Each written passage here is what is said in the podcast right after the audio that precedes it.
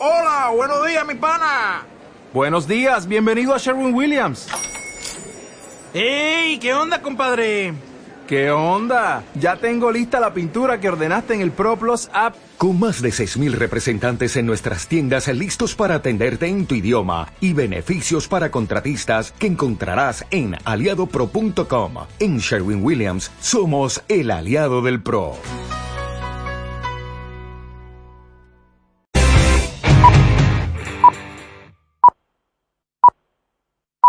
Son las 10 de la noche.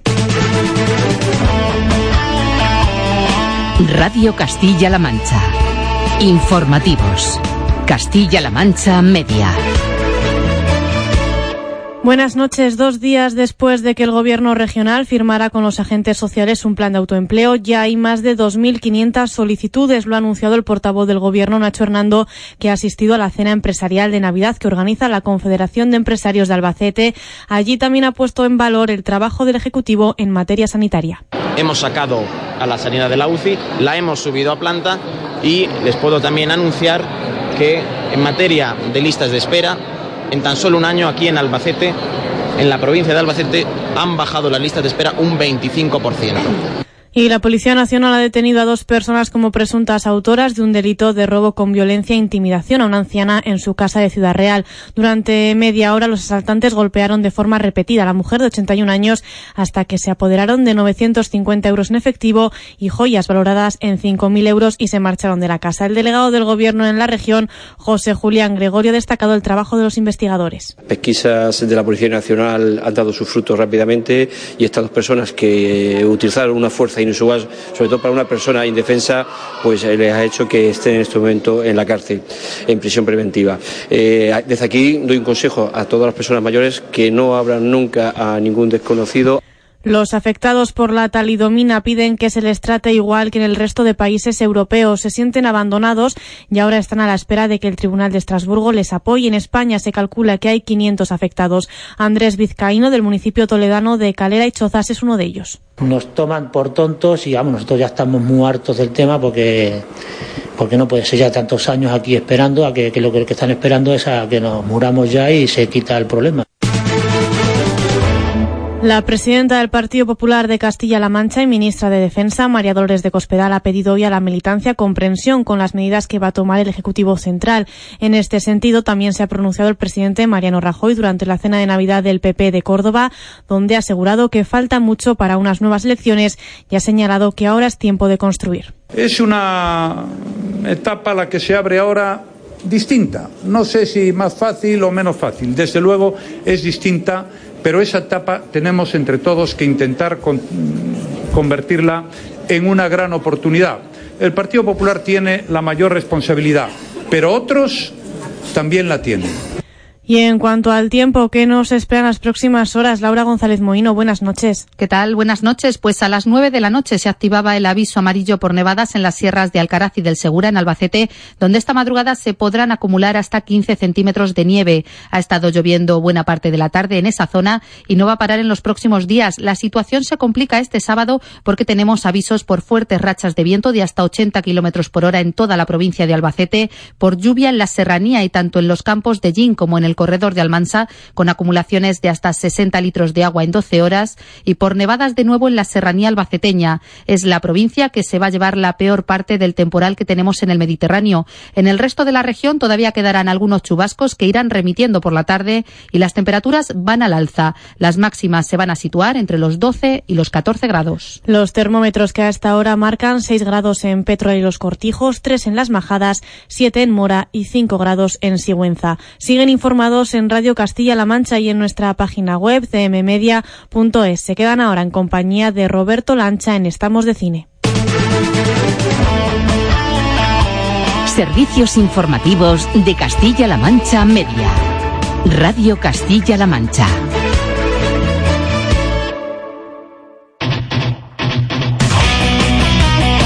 Este sábado la traca final de 2016 antes de las vacaciones. En Radio Castilla-La Mancha desde las 4 de la tarde Castilla-La Mancha en juego, porque tenemos dos partidos con sello Castilla-La Mancha Media, dos castellano-manchegos frente a dos filiales, Toledo Athletic B y Real Madrid Castilla Albacete. Te los contamos en la radio, los ves en la tele y si eres de los que no renuncias a nada, en nuestra página de deportes en Facebook te los ponemos con el sonido de la radio. Y además, el Atlético de Madrid con media liga perdida a Las Palmas. Castilla-La Mancha en juego, con el grueso de la jornada en tercera división y todo el polideportivo. Castilla-La Mancha en juego. El último sábado de Liga de 2016 se juega desde las 4 de la tarde en Radio Castilla-La Mancha.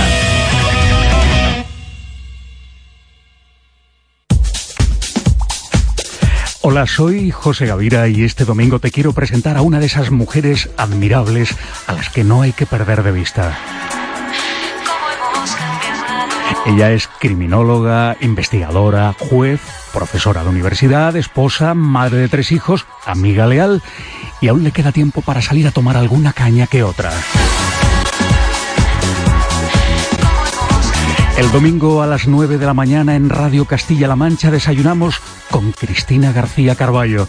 Yo, desde luego, no me lo perdería. Pasaba por aquí, pasaba por cerca y no lo pude resistir. Pasaba por En Radio Castilla-La Mancha, ¡Silencio! ¡Silencio! ¡Cámara! Callarse un momento para que se me oiga bien. ¡Acción! estamos de cine. Amigos, siempre recordaréis este día como el día en que... ¿Estás listo? ¡Oh, sí! Y más allá! ¡Yujú! ¡Lo hemos conseguido!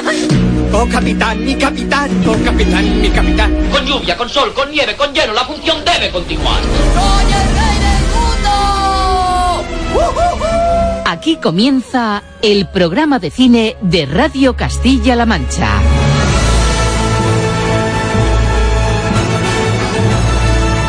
Presenta Roberto Lancha.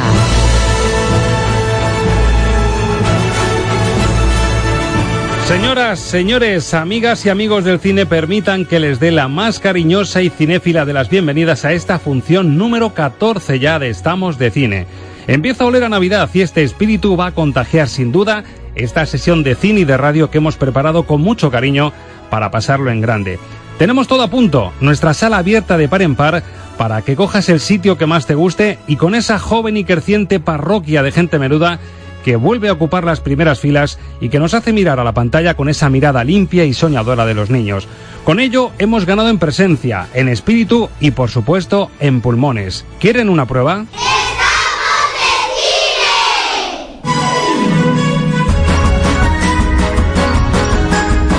Ya está por aquí a mi vera Arancha Sánchez con el avance de nuestro programa de hoy a todo color. Muy buenas, Arancha. Hola Roberto Lancha, pues esta vez vamos a abrir fuego dando la vuelta a la tortilla para comenzar con los estrenos de la semana y por el filtro Luchini, que te evitarán otro tirón de orejas en forma de la punzante y ya mítica pregunta de qué echan en el cine. Un repaso a la cartelera que nos permitirá poner sobre la mesa el estreno de una película española intensa y emotiva dirigida por una mujer. Su título, Falling. Su protagonista, una inmensa Emma Suárez y su directora, Ana Rodríguez de Rosell, que va a protagonizar nuestra entrevista de la semana. De la mano de nuestra experta en series, Marta Lovera, cruzaremos las murallas del Vaticano para hablar de una joya televisiva llamada a marcar un antes y un después, hoy, de Jan Pope. El joven papa será la estrella de nuestra Season 1. Y el enorme lazo musical con que bajaremos el telón nos llevará a recordar el que fue gran y esperadísimo estreno mundial hace justo 15 años. Desde el corazón de la comarca, Ángel Luque nos hipnotizará con la banda sonora del Señor de los Anillos. Así que otro menú de altura y a buen precio para pisar terreno ya prenavideño. ¿Te apuntas a recorrerlo, Socia? Vamos que me lo quitan de las manos.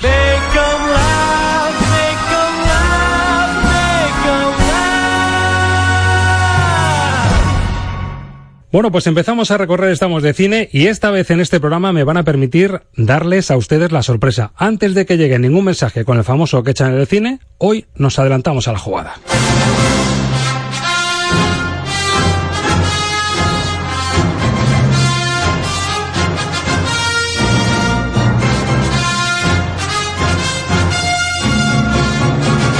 Los estrenos de la semana en el filtro Luquín. Y lo que tiene que lleguen estas fechas tan entrañables es que todo es posible. Hay gente que vuelve a casa por Navidad y hay gente que viene a Estamos de Cine casi por Navidad. Alberto Luquini, muy buenas. Hola, muy buenas. Aquí en el estudio, ¿qué te parece esto? El, el quirófano, ¿no? Tu quirófano habitual. Bueno, se sale un poquito de, de mis dominios porque no, no, tiene nada que ver con, con, un periódico, pero bueno, siempre es, es divertido estar en jugar en campo ajeno, ¿no? Y con sensación de nave espacial, ¿eh? Con esta musiquita y sí, estando bueno, aquí con tanto aparato, ¿no? O, oír a John Williams siempre, siempre es un placer. Vuelve Star Wars. Ha llegado Rogue One con este estreno avanzado al jueves, ya la ha visto mucha gente, la hemos visto nosotros. A mí me llamó la atención, de hecho no he puesto la fanfarria eh, clásica de, de, John Williams, porque no empieza con la fanfarria clásica. Vemos en pantalla ese fundido negro hace mucho tiempo en una galaxia muy lejana, pero no rompe la fanfarria de siempre, la han respetado como para los capítulos oficiales, ¿no? Claro, es que mm, eso es lo que iba a decir yo, que en realidad no vuelve Star Wars, sino que ahora ya nos inventamos un nuevo Star Wars. O sea, porque esto no es un episodio más de la saga, mm, que ya no sé ni cuál es el cuarto, ni el quinto, ni el sexto. Yo sé que, que hay una obra maestra que se llama La Guerra de las Galaxias, otra obra maestra se llama El Imperio Contraataque y luego muchos más episodios. Pues aquí ya estamos con esto que se llama ahora como spin-off.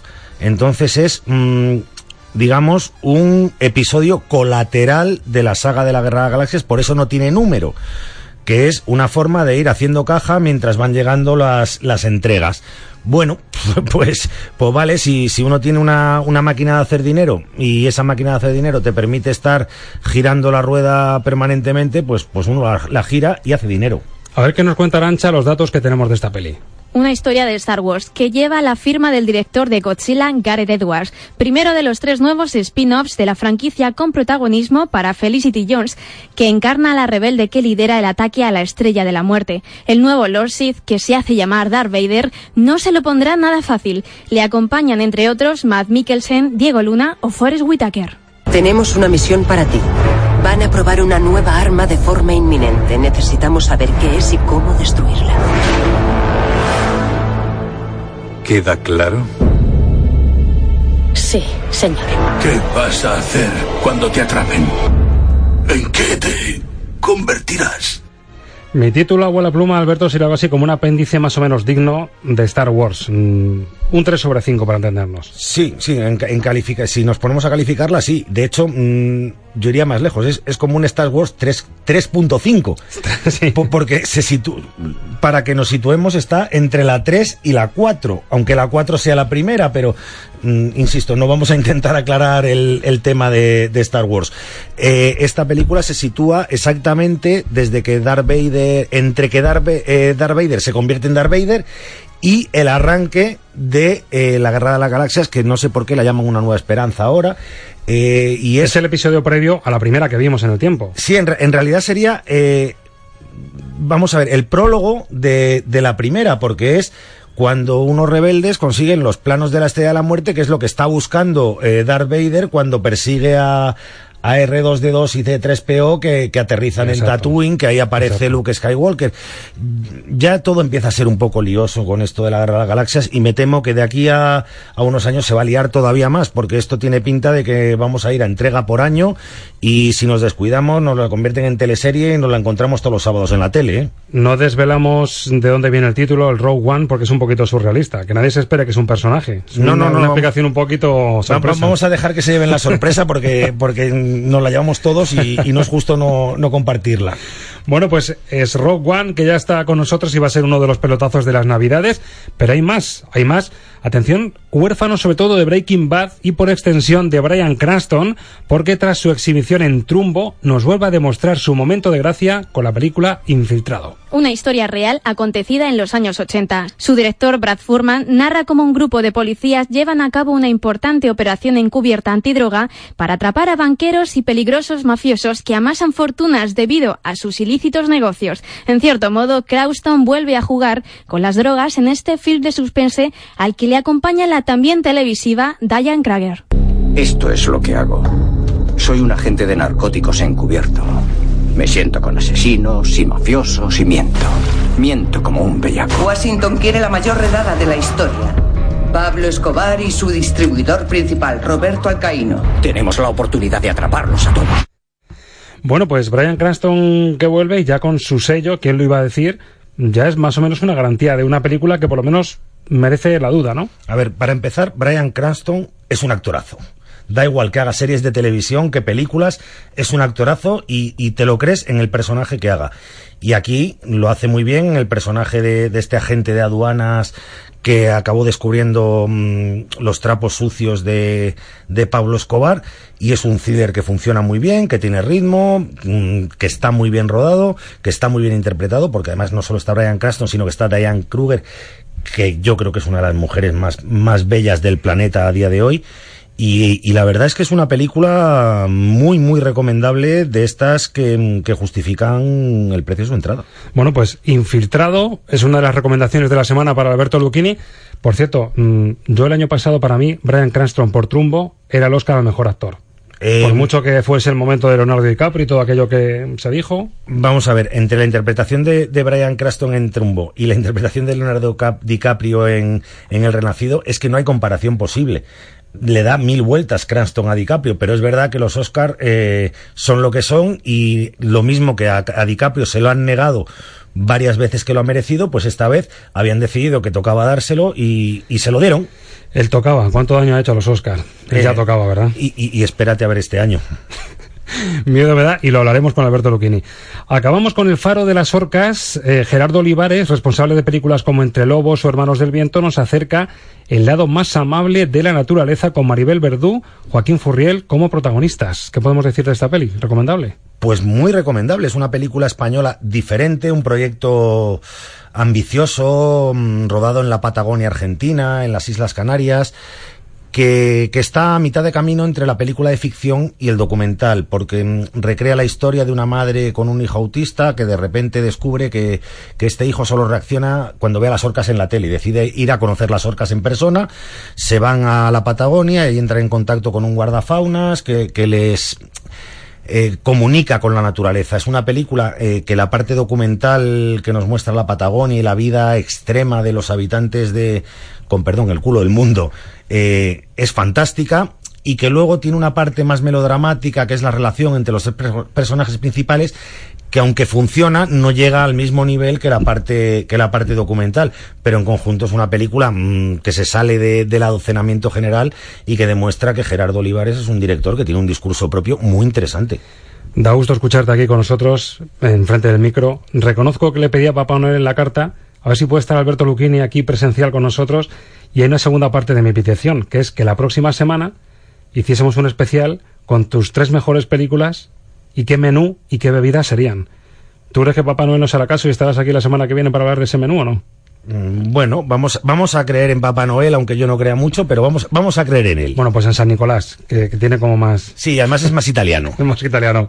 Alberto, muchas gracias. Un placer. Hasta la semana que viene. Raindrops are falling on my head And just like the guy whose feet are too big for his bed ¿Nos oyes?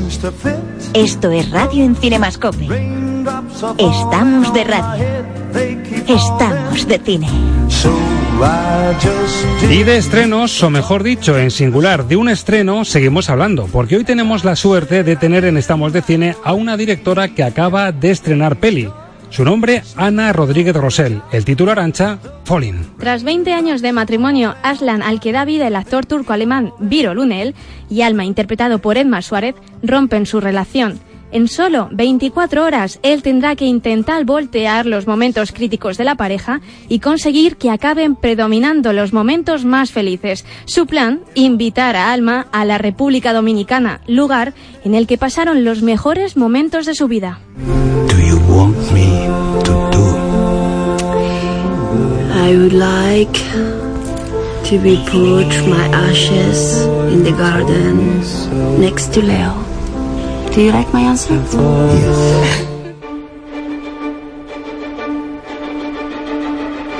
La entrevista de la semana en Estamos de Cine.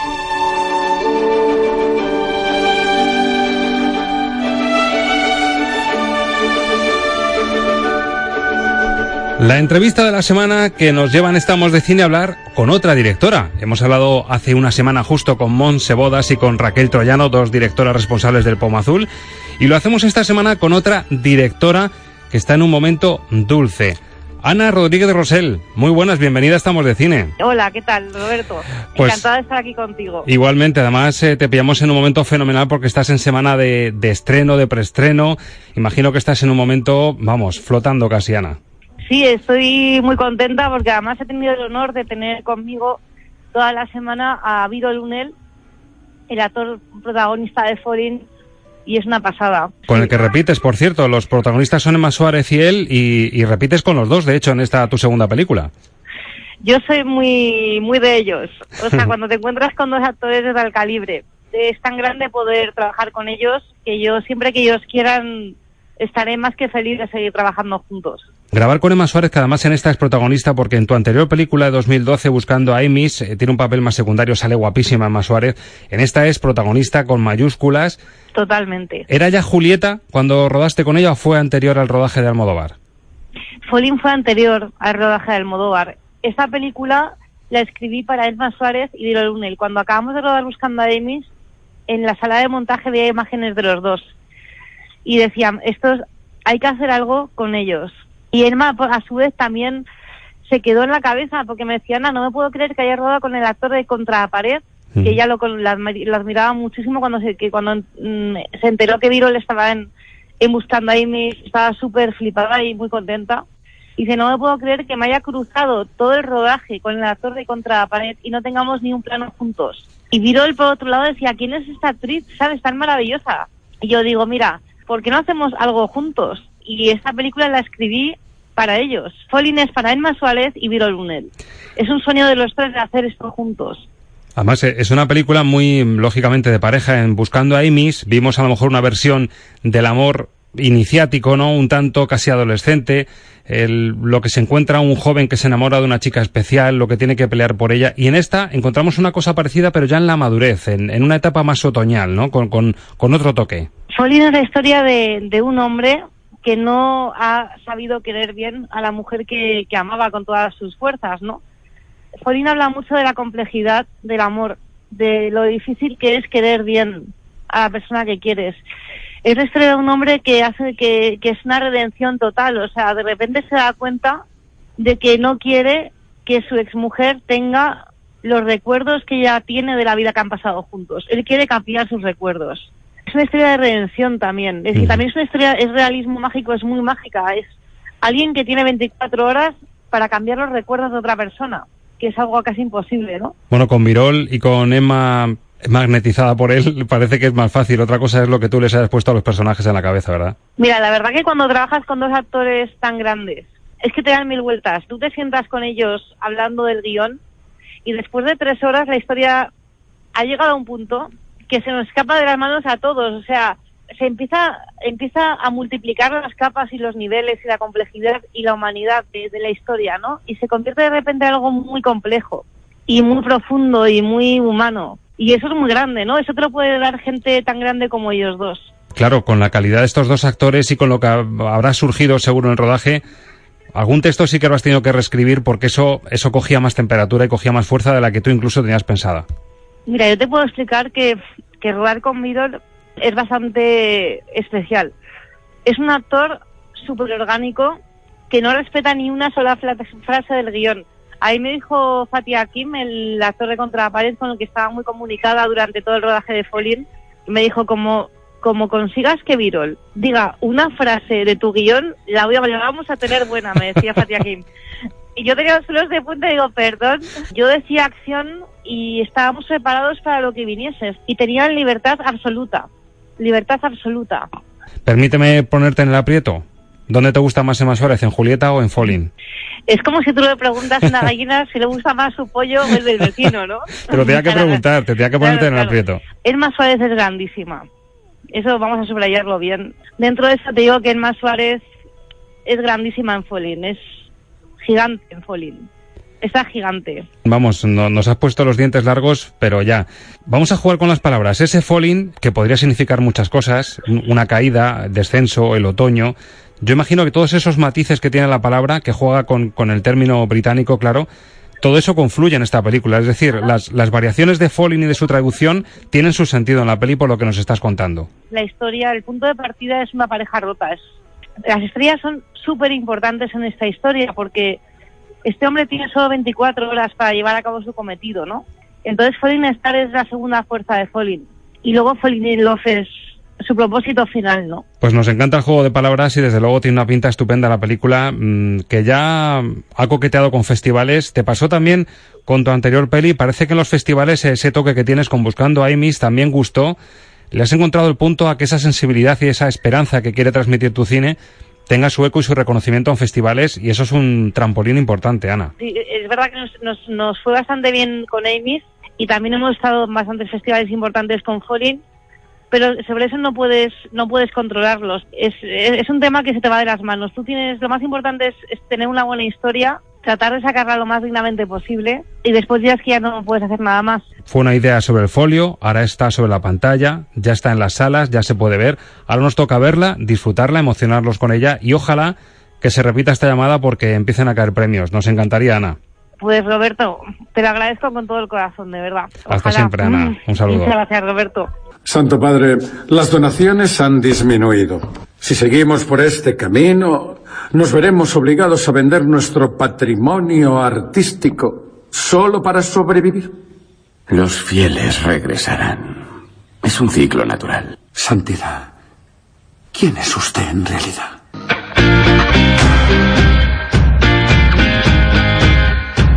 Season 1. Series de cine con Marta Lovera. Doña Marta Lovera, muy buenas. Hola, ¿qué tal? Qué ganas de este momento, ¿eh? Sí, estaba yo ya deseando hablar de esta seriaza. de esta serie, vamos, estamos hablando de, de, series que tienen la dimensión de cine, pero es que esta serie de Paolo Sorrentino es que es puro cine, o sea, esto es para verlo en, en pantallaza gigante. Es que es una barbaridad, hay que verlo para, para creerlo, yo creo, porque ahora salen tantas series que muchos dirán, bueno, sí, ya la veré, que una más a la lista, pues ya. Pero esto es otro nivel, estamos hablando de una serie mmm, única. Fíjate, me viene, me viene a la memoria esta película que hizo Nani Moretti no hace mucho, eh, esa aproximación a, a, lo que es el entorno del Papa, con un Papa más desenfadado, pero es que esto le da, no una, le da cuatro o cinco vueltas de tuerca y nos plantea algo que es imposible, que es un Papa joven de unos 35 o 40 años, ¿no? Que tendrá Jude Law, que es el protagonista, con lo cual mmm, ya ha roto un poco las reglas, pero es que, claro, nos hace una aproximación a una posibilidad de un papa joven transgresor por completo y que da la vuelta a la iglesia y lo, lo reviste de una vistosidad que, que es una, una, cosa alucinante.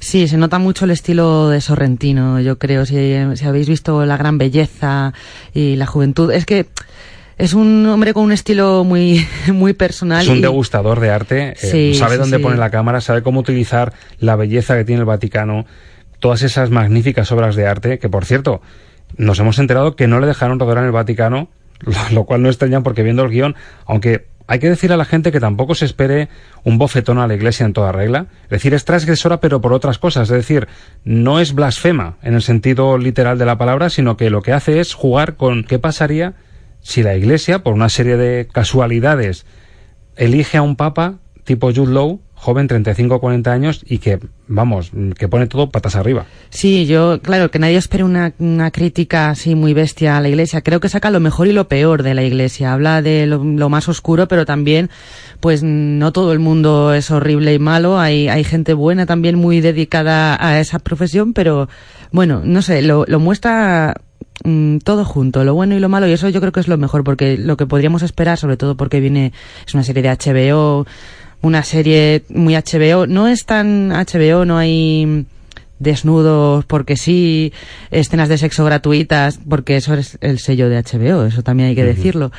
Pero creo que es eso, que al final han sabido sacar lo bueno y lo malo. Las hay, pero son muy oníricas. Eh, a Sorrentino le gusta mucho utilizar ese duerme vela, esas, esos monólogos interiores de los personajes para elucubrar. Y entonces, claro, ahí es donde pone la cámara y hace esas secuencias deliciosas en las que sabe utilizar el arte que hay en el Vaticano, eh, esos cuadros, esas columnas, la capilla sixtina. Vamos, por lo que sabemos no le han dejado rodar, pero yo no sé cómo lo han hecho o qué decorados han utilizado, qué presupuesto han manejado, pero desde luego te da la sensación de estar metido en el Vaticano. Mm, a mí me fascina, es que está tan bien hecho. No sé si no le habrán dejado rodar en ningún lado del Vaticano porque es increíble, es que hemos visto todos los escenarios clave del Vaticano. Y luego estamos ante posiblemente el gran papel de Jude Law, que en el cine estaba un poquito de capa caída, le hemos visto recientemente en el editor de libros, recién estrenada, haciendo un papel jugoso, pero es que esto está pensado por y para Jude Law, que hace un papel memorable. Es él, el joven papa. Es el papel de su vida. Jude Law es un actor que es como, siempre ha estado ahí, es conocido, pero tampoco es una mega estrella ni tampoco ha hecho miles de papeles memorables, pero bueno, es el típico actor conocido. Pero ahora con este papel, cuando la serie empiece a, a dar que hablar, porque es verdad que ahora no se está hablando mucho de ella porque no se ha estrenado en Estados Unidos, se ha estrenado en Europa, pero no en Estados Unidos, y cuando llega a Estados Unidos y que es, la, es el país donde ya se promociona todo a lo bestia, creo que no va, a no va a dejar indiferente a nadie. Claro, es que por el tema que toca te iba a preguntar eso. ¿No parece que haya habido un revuelo, un remolino de polémica? Pese a cómo lo toca, a lo mejor es una de dos, o por la calidad que tiene, que acalla esas críticas, o por lo que dices tú, que todavía a lo mejor no se ha exhibido en la ventana, en el escaparate adecuado para que esto realmente explote por algún sitio, ¿no? Claro, yo el otro día salieron las, eh, las nominaciones a, bueno, ya están saliendo nominaciones a muchos premios y nunca está de John Pope, entonces yo me lo, me lo preguntaba, digo, ¿cómo es posible que nadie, esto es imposible, es una serie, es carne de premio, por lo menos que las nominen, luego que ya le den el premio es otra cosa, y resulta que es eso, no se ha estrenado en Estados Unidos, entonces los premios de América, que son los que todo el mundo tiene en cuenta, ninguno, ninguno se está haciendo eco, pero seguramente, vamos, yo creo que en los Emmy del año que viene, mmm, una nominación para Jude Law debería haber. Está llamada a ser una serie para la historia por la calidad que tiene.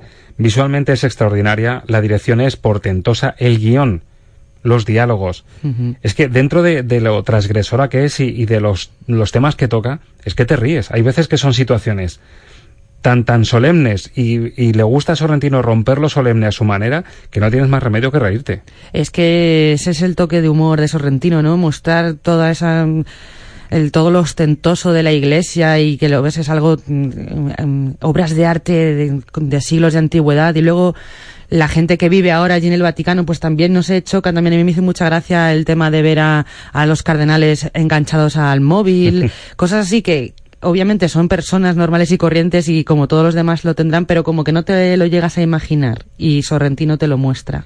Te traigo un, uno de esos momentos jocosos que no tienes más remedio que reírte. Un momento solemne que es la recepción del recién elegido Papa Pío XIII, uh -huh. y reciba al primer ministro italiano, Matteo Renzi de la vida, o, o a quien quieran emular sí. en, en, este encuentro. Y vamos a escuchar un minutito del encuentro que se, vamos, rompe todos los protocolos, y eso sí que es decir las cosas como las siente cada uno, el primer ministro de Italia y este joven Papa encarnado por Jude Law. Ya me han informado de que el Papa es un hombre muy gracioso. ¿Y no le han informado de que este nuevo Papa es mucho más inteligente que usted? No porque no es cierto. ¿Sabe cuál es la diferencia entre usted y yo, Santo Padre? Usted dirá. La diferencia es que yo fui elegido con el 41% de los votos. Ese 41% existe. Usted fue elegido por Dios. Y no está tan claro que Dios exista. Vaya. Hay otro elemento digno de su consideración. Y es que en caso de que Dios sí exista, ¿sabe cuánto le llevaría a borrar a ese 41% de la faz de la Tierra? ¿Y cómo erradicaría Dios ese 41%? ¿Mientras votan en las próximas elecciones? ¿O en sus hogares mientras ven la tele? ¿O tal vez mientras duermen? mientras votan en las próximas elecciones. Así fulminaría a Dios a los votantes de el Mateo Renzi de, de, la serie.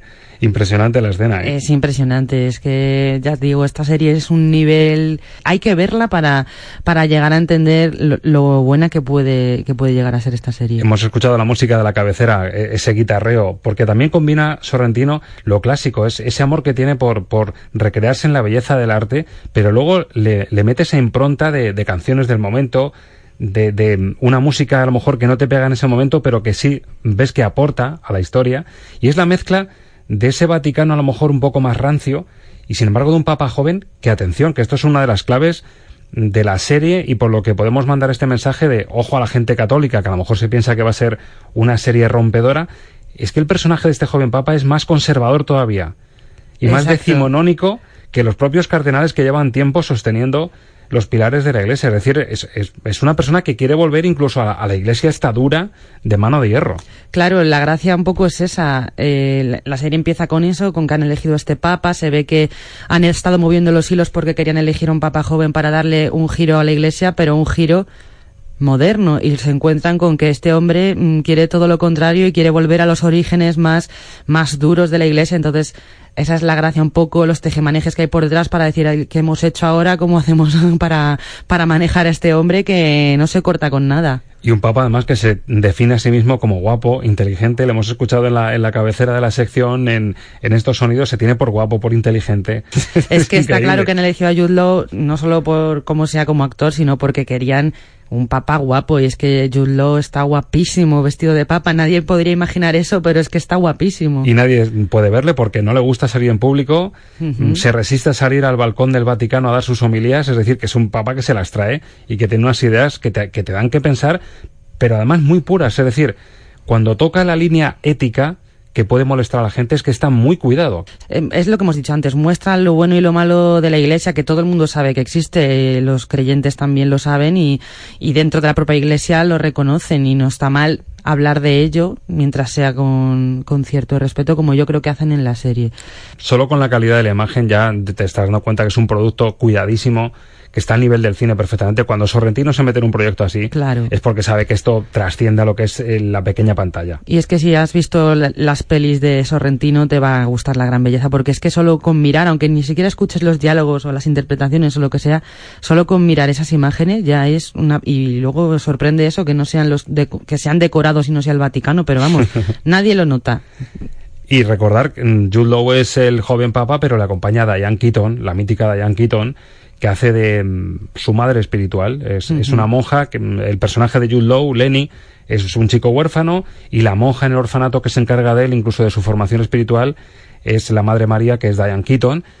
Y el que te gusta a ti mucho, que es Silvio Orlando, que es Boyero. Qué personaje de Bueno, Boyero, ese, ese personaje también se merece unas cuantas nominaciones porque es que su, su interpretación es brutal. Es el, el típico señor muy italiano, muy italiano, es eh, un cardenal, pues eso, italiano. De la vieja escuela. Aficionado al fútbol, pero luego resulta que él es, en edad es bastante más mayor que Jude Law y en el fondo él es el que tira más para una iglesia más moderna y más abierta. Y sorprende, ¿no? Porque te esperas lo contrario, ¿no? Pero es un personajazo. Además, conviene mucho también verlo en versión original porque ese acentaco italiano que Sí. tiene es Cuando muy intenta brutal. hablar inglés y cuando tira de flema ya Sí, italiana sí, con, su italiano del padrino, ¿verdad? Es que suena un poco mafioso porque Boyelo es, es el político del Vaticano, el que está siempre detrás maquinando para mover los hilos como él cree que es conveniente. Y muy del Nápoles, enfermo del Nápoles. Sí, sí, Hasta sí, punto te metes con Maradona y se te tira el cuello más que si te metes con Dios con mayúsculas. Es que es brutal. Boyelo es uno de los grandes personajes de la serie.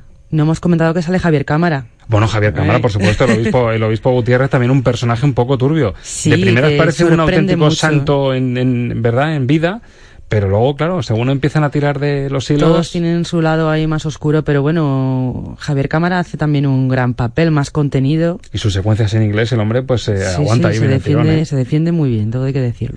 Bueno, pues es la presentación de Jaume Pope, como decimos, HBO, Pablo Sorrentino, calidad de la buena. Y es la recomendación en Estamos de Cine de Marta Lovera, que ha venido con esta pedazo serie debajo del brazo. Nos despedimos con la musiquita final de Jaume Pope y seguro que volvemos a hablar de ella porque esto huele a premios. Seguro que va a seguir dando mucho que hablar. Gracias, Marta. Adiós. Adiós.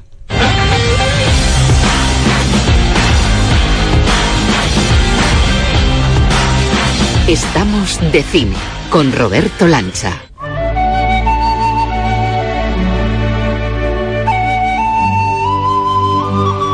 Y llega ahora estamos de cine este remanso de paz en esta comarca que nos acoge para hablar de bandas sonoras y lo extraño es que con la hora que es, con lo puntual que suele ser Ángel Luque, aunque pensándolo bien, siempre que estamos en la comarca se hace un poquito más de rogar, no sabemos por qué será.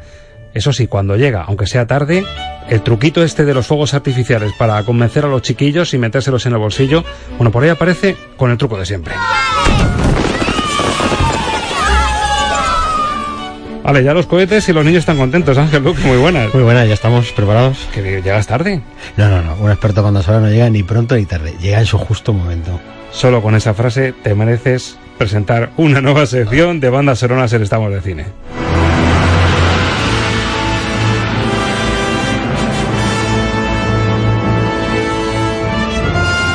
Lo que ves es lo que oyes. Música para soñar cine con Ángel Luque. Y con El Señor de los Anillos, 15 años justos, Ángel Luque. Hay que decirle, yo lo voy a, voy a reconocer a los oyentes que llevabas tiempo insistiendo. Roberto, tenemos que meternos con El Señor de los Anillos, hablar del Señor de los Anillos. Y yo digo, vamos a esperar a las fechas en las que se estrenaba siempre. Porque era siempre a los pies de las vacaciones de Has- Navidad. Has esperado el momento justo. Yo quizá que soy un poco, me, me precipito, ¿no? Tú has esperado a que sea el momento idóneo y efectivamente es que 15 ahora- años. 15 años, sí. Ahora es el momento de, de escuchar esto y que nos recuerde cómo eran los estrenos de estas películas, porque son eventos cinematográficos que cada X tiempo van pasando, pero que son fenómenos que no se repiten tampoco muy frecuentemente, que en torno a una película gire un mundo totalmente y a su estreno el deseo de De hecho, si preguntásemos a la gente, a nuestros queridos oyentes, si recuerdan algún estreno más importante en estas fechas que este, es muy difícil, es comparable quizá a un Star Wars, pero yo diría que esto fue tan nuevo, tan esperado, el ver en pantalla la trilogía de Tolkien, que fue un auténtico fenómeno que, de hecho, mira, 15 años después, no se ha vuelto a repetir nada parecido. No, es que desde luego los que son grandes entendidos y amantes del Señor de los Anillos estaban esperando que alguien se atreviera, porque es que no es fácil atreverse con esta historia, ¿no? Lo que Tolkien recrea en estos libros. Bueno, pues eh, ahora mm, esto pasa, yo siempre digo que como la Fórmula 1, ¿no? Que de repente todo el mundo entiende cuando antes nadie veía la Fórmula 1, ¿no? Entonces, bueno, de repente todo el mundo se convirtió como una especie de experto del Señor de los Anillos. Los que son amantes del Señor de los Anillos se habían leído los libros y el Hobbit de Silmarillion hacía muchísimos años y todo el mundo había deseado ver eso plasmado y sobre todo cómo quedaba plasmado, porque llevarlo al cine no era tan fácil. De luego lo que hizo Peter Jackson es espectacular, el resultado fue fantástico, eso no lo puede dudar nadie. Y bueno, su música nos iba a recordar la película, a contar un poco cómo fue la historia de la banda sonora del Señor de los Anillos y a recordar esos momentos tan navideños, ¿no? Yo mira, yo recuerdo Ángel, eh, recuerdo también que aquí en, en Toledo fue difícil, hubo problemas para el estreno puntual y recuerdo que tuve que ir a Torrijos a ver el preestreno de, de la película con todo el merchandising ya que había, las imágenes. Increíble, sí. Ese momento de ver por fin en pantalla El Señor de los Anillos, según estaba viendo las imágenes, la comarca, No te lo podías creer. la, yo decía, no, es que salí de allí diciendo, y fíjate, no he cambiado eso, en, lo supe en ese momento y lo digo 15 años después, me parece la gran película de aventuras de todos los tiempos. Mm. No hay nada mejor, y mira que igual parece, suena blasfemia, pero ni Indiana Jones, No tiene ni nada que ver. ninguna película Es que, de aventuras claro, ha llegado a este nivel. Lo que hizo, lo que hizo Tolkien, porque quiero decir, eh, la, la adaptación cinematográfica es soberbia, pero está basada en una historia que es soberbia. Es decir, claro, lo podía haber estropeado del todo, es decir, haberle a una tremenda con esta historia. Y realmente fue muy fiel a lo que Tolkien quiso recrear con un mundo muy especial. Claro, El Señor de los Anillos es un mundo del simbolismo absoluto. Y jugó perfectamente al simbolismo, jugó perfectamente al, efecto visual, jugó perfectamente a la recreación de los personajes, a que nos sintiéramos todos en algunos momentos Hobbit, en otros momentos éramos, claro, pues, pues Aragorn. Es decir, éramos los diferentes personajes en cada momento y sobre todo una puesta en escena brutal. Yo digo que estas son de estas películas que obligatorio tendría que ser siempre verlas en pantalla grande porque es un, un, un- género, es un- una capacidad cinematográfica, está hecha con una calidad hecha para, para, para pantalla grande. En el momento que lo vemos en la tele, la estamos quitando una gran parte de lo que es, ¿no? Esto se hizo para gran pantalla porque es un espectáculo visual, pues como pocos, es, es algo, es algo muy grande. Y si nos metemos a la banda sonora, pues yo aquí siempre he dicho que, bueno, que la lotería toca, y al que la haya tocado desde luego nunca lo va a negar, y a Howard Shore le tocó una, una lotería pero brutal con esta banda sonora, porque, bueno, Howard Shore venía a hacer cosas bastante menores, después ha hecho cosas bastante menores, aunque bueno, le volvieron a encargar la trilogía de- del Hobbit, ¿no? De, la- de las continuaciones de todas estas películas, que no han llegado a, quizá a la envergadura de, de- de lo que es la trilogía del Señor de los Anillos, eh, pero Howard Shore eh, no pertenecía a ese mundo de compositores elegidos, por decirlo de alguna manera, y tocados para el mundo de, de las grandes superproducciones cinematográficas. Le llegó esto y bueno, yo creo que se desenvolvió bien, se defendió bien y el resultado, pues ahí está, todos recordamos pues toda la música que pertenece a esta película, sobre todo los momentos más importantes que ya se han quedado en la memoria del oyente. Y cuando eso pasa, es que el espectador y el oyente se unen, porque no siempre es lo mismo, no siempre es lo mismo un oyente que un espectador. Cuando el espectador y el oyente se unen, significa que esa melodía ya ha trascendido, ya ha pasado. Con esto se sueña cine.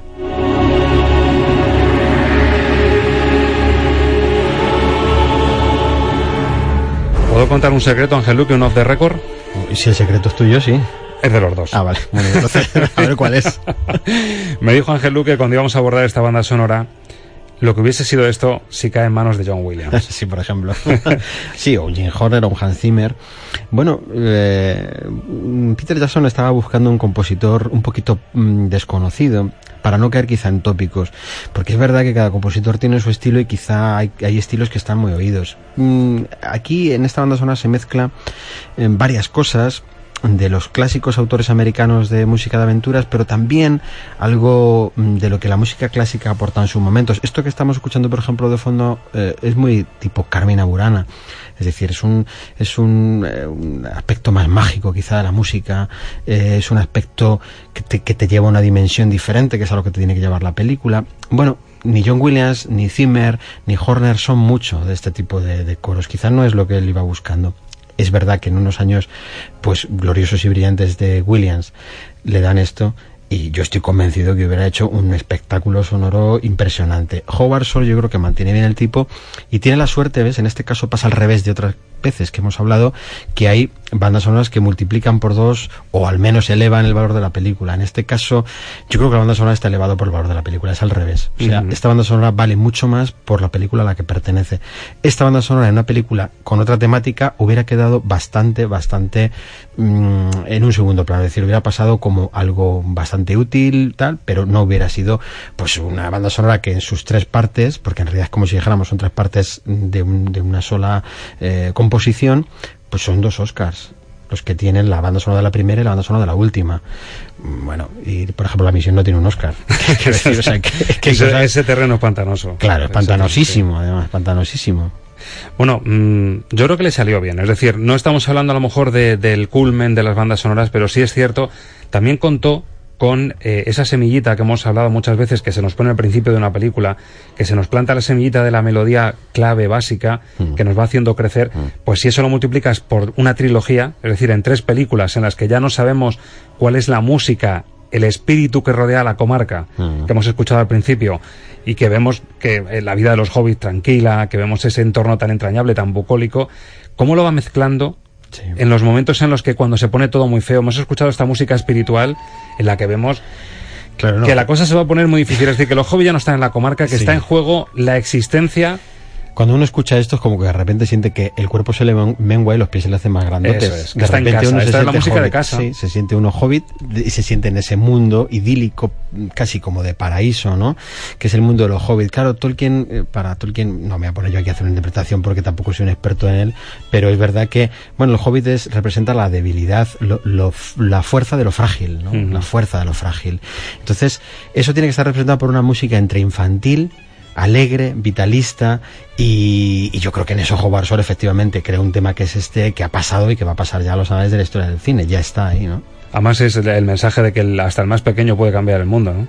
Es, es que es el que lo cambia, Exacto. realmente. O sea, el que va de grande, el que piensa que es, pues es el ser poderoso, ¿no? Que está representado en la película de diferentes maneras y, y por diferentes personajes, ninguno termina llegando. Quizá podemos decir, bueno, es que esto es lo típico del cine, el malo nunca gana. Bueno, pero muchas veces no es cuestión de maldad, es cuestión de bondad, al revés. Es decir, cuánta bondad llevas, eso es lo que te va a hacer ganar, ¿no?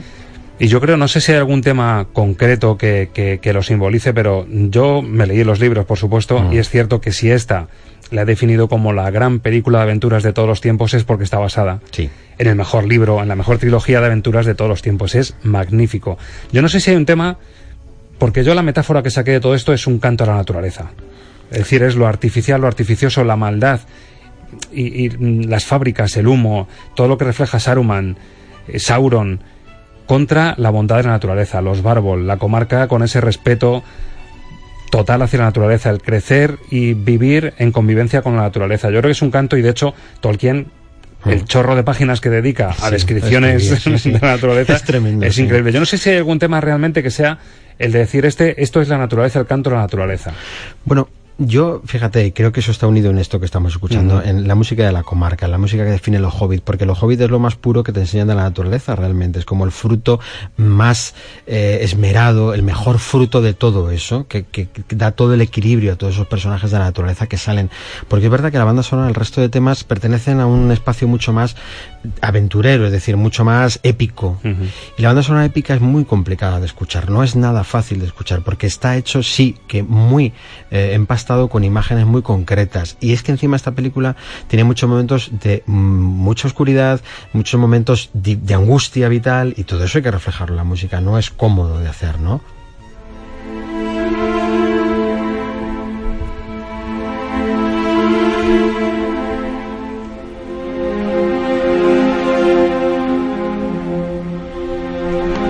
Esto es lo que pasa, Ángel, cuando sales de la comarca. Cuando el peligro acecha, cuando llegan los Nazgûl, qué, qué personajes tan impactantes. Eh, Yo no he visto eh, el mal también reflejado en ninguna película como la presencia de los Nazgûl y cómo está justificado lo que son los Nazgûl. Espíritus de reyes corrompidos por, por el poder, por la soberbia, por el orgullo. Fíjate, luego esa idea la cogerían, salvando las distancias completamente, pues por ejemplo en Harry Potter, con los famosos dementores, eh, se cogería esa idea un poco de que, mm, sobre todo la- el mal, lo que representa, y o está muy representado es por la tristeza, no tanto que también por lo más tenebroso, sino por el lado más antivitalista, por decirlo de alguna manera. Por eso son espíritus, es decir, es, son muertos que viven en su espíritu en la búsqueda del mal constante, porque no han descansado, por decirlo de alguna manera. Claro, allá nos metemos en la interpretación de Tolkien, que también es una interpretación religiosa eh, de, de un- de una metáfora sobre otra serie de cosas, la Mm. salvación del hombre, etcétera, etcétera, ¿no?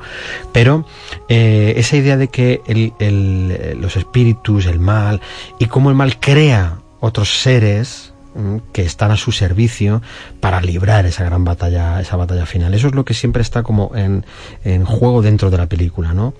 Hay una cosa que hizo mm, Peter Jackson, reconocimiento a Howard Shore, y es que Howard Shore es un soldado de Rohan en la tercera película. ¿Ah, sí? Esto no suele pasar, es una cosa anecdótica, no suele pasar casi nunca que un compositor, excepto Kenneth Branagh, que lo hizo para Patrick Doyle, que es un compositor de muchas de sus bandas sonoras, que también era actor con él, junto con el grupo que tenían de teatro de Shakespeare, etcétera.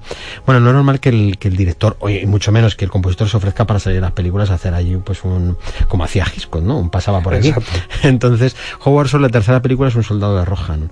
Em, porque, claro, es que, oye, a mí también me gustaría, ¿eh? Apuntar- Que te apuntarme, de ¿no? caballero, Sí, ¿no? Y, y, ah, con los Roy Entonces, Hirrin. Sí, sí, entonces se, se apuntó y, y, eh, bueno, también era una forma de reconocer un poco la labor que había hecho de introspección de lo que, de, de lo que es el espíritu que empapa toda esta historia del Señor de los Anillos, que es tan compleja a la vez, eh, que tiene tantos perfiles, tantas historias, ¿no? Tú sabes que al leerte los libros necesitas muchas veces repasar, necesitas volver a los mapas, necesitas volver a los nombres, porque realmente es un mundo muy, muy complejo el que creo. Y en el cine está muy bien llevado. Y la música ayuda, claro. y la importancia que tienen los remansos de paz en este gran viaje que, que comienza la comunidad del anillo, esa unión entre distintas razas, distintos pueblos y los remansos de paz que son también, que claro, eh, es, es abono perfecto para la música étnica y la música está un poco para flotar de los elfos, ¿no? Claro, ahí tiró de Enya, de la Claro. famosa Enya, ¿no? Que tiene una voz muy onírica para este tipo de cosas y que Enya ya había, bueno, pues dejado su sello en algunas otras películas con su voz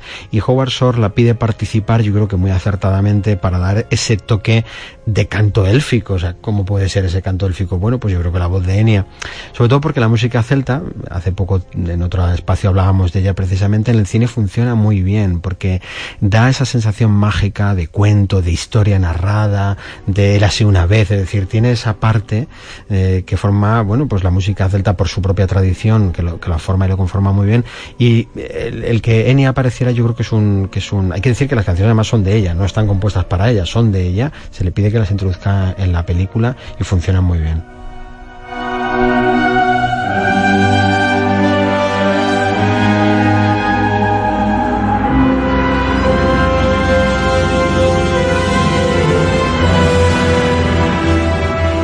Esta melodía de fondo que es, la metáfora de, de- de lo, lo oscuro que puede ser el, el anillo, el poder del anillo, de la ambición, de querer ir más allá de lo que deberíamos. Claro, este es el, el famoso uso de la banda sonora del leitmotiv, es decir, esta es la música que cada vez que, cada vez que aparece eh, sabemos lo que va a pasar o sabemos a quién representa, ¿no?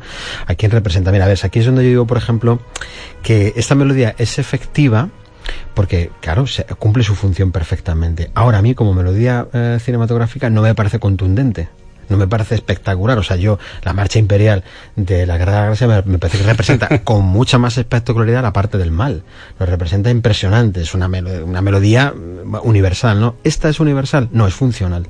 Entonces cumple bien su función, la identificamos perfectamente cuando la escuchamos, nos recuerda cuando vuelve a la película, cumple esa función para el espectador. Ahora, eso es de una gran banda sonora, bueno, se queda mediana, es decir, se queda ahí justita, ¿no? Es una cosa espectacular, ¿no? Funciona, se activa cuando se conjuga con la imagen. Eso cuando es. aparece el anillo, cuando vemos la sospecha de que uno de los personajes puede caer en la tentación, te ponen esta musiquita de fondo y te está recordando, ojo que hay peligro. Claro, pero si yo te pongo la banda sonora de tiburón, sin nada, sin imágenes de ningún tipo, tú ves un tiburón que viene y te va a comer por los pies en cualquier momento. O sea, esa es. Me pongo en guardia. Claro, eso es algo que está hecho no solamente para cumplir una función, sino que está hecho de pies a cabeza con una intención. ¿Sabes? Entonces, claro, ahí se ve, ahí se nota que Howard Shore, pues es que no es reconocido como uno de los grandes compositores de la música de la banda sonora. Insisto, está muy bien el trabajo que hizo, la banda sonora es bonita, es agradable, tiene momentos y, y temas brillantísimos, pero que están mucho más potenciados por la historia. La historia ha hecho que eso tenga mucho más valor, insisto, que si lo hubiéramos metido en otra historia, en otra película. Como aquí se trata de soñar cine y se trata de relajarnos y de, y de sentirnos bien, como cuando ves una película, pues hemos escogido uno de los temas de Enya con esas voces para flotar para hacer una despedida en condiciones del Señor de los Anillos.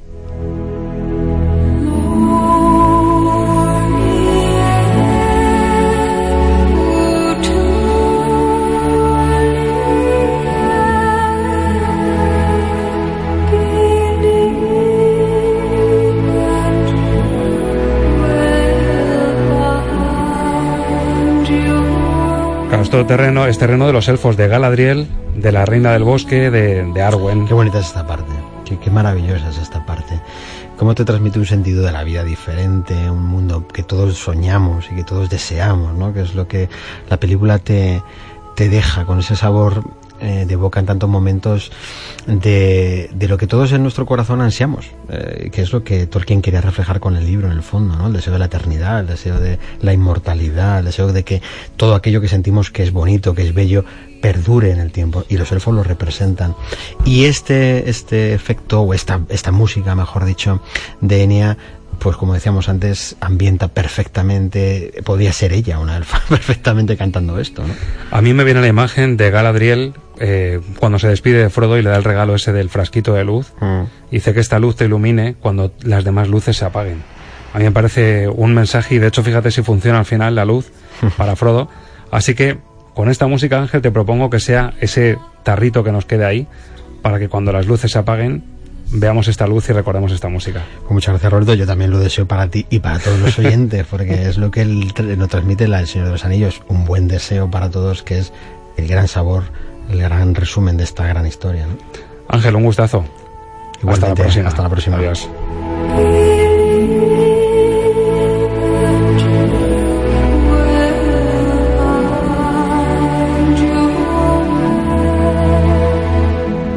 Bueno, y tan deprisa y tan bien se nos ha pasado el tiempo que irrumpe por estas colinas verdes nuestra arancha, cometiendo por cierto un error de récord. Arancha, hija mía, no te señales el reloj, que los hobbits no usan reloj digital. Anda, pues es verdad, pero es que ya es hora de despedir la función, compañero. Pues cierto es que el tiempo apremia y por eso tengo ya aquí preparada una despedida especial, basada además en una recomendación especial.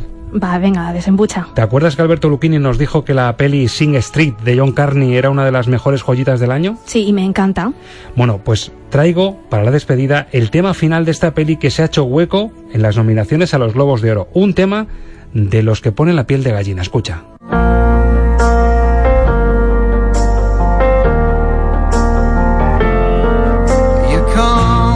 Qué buena elección, Roberto Lancha, me encanta. Bueno, pues nos despedimos sobre ella y hoy además en plan final de proyección. Fíjate que somos un programa de cine Arancha y nunca hemos acabado con créditos y agradecimientos. Oye, pues es verdad, ¿eh? Así que hoy lo hacemos agradeciendo, por ejemplo, el trabajo de nuestros técnicos Juan Rodríguez, Jaime Pérez y Javier Orihuel. A Marta Lovera, a Ana Rodríguez Rosell. A Raquel Troyano por ponernos en contacto con esta directora. A Ángel Luque por un nuevo regalo en forma de banda sonora. A los Real Cinema Olías de Toledo por chivarnos los estrenos fuertes que están por venir. A los chicos y chicas de segundo de primaria del Colegio de Infantes por haber mejorado nuestros pulmones para decir eso de que estamos de cine. Y por supuesto a todos ustedes que hacen que esta función de radio y de cine sea posible y siga creciendo cada semana. El objetivo, ya lo saben, si nos escuchan, es poder decir, si nos preguntan, alto y claro que...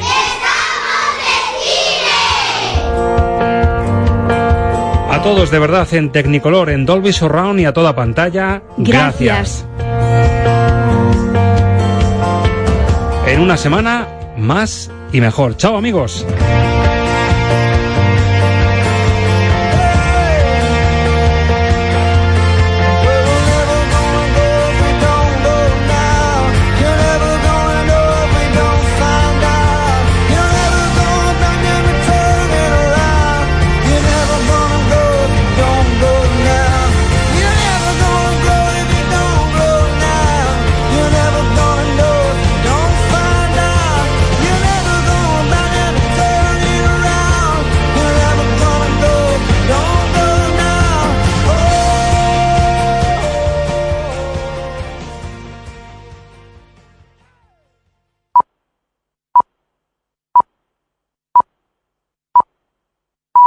Son las 11 de la noche.